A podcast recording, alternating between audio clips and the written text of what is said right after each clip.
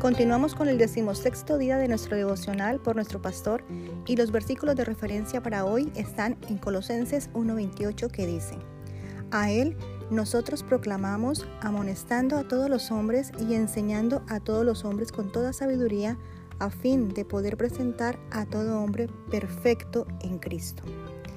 Y Efesios 6:19 que dice, Oren también por mí para que cuando hable Dios me dé las palabras para dar a conocer con valor el misterio del Evangelio.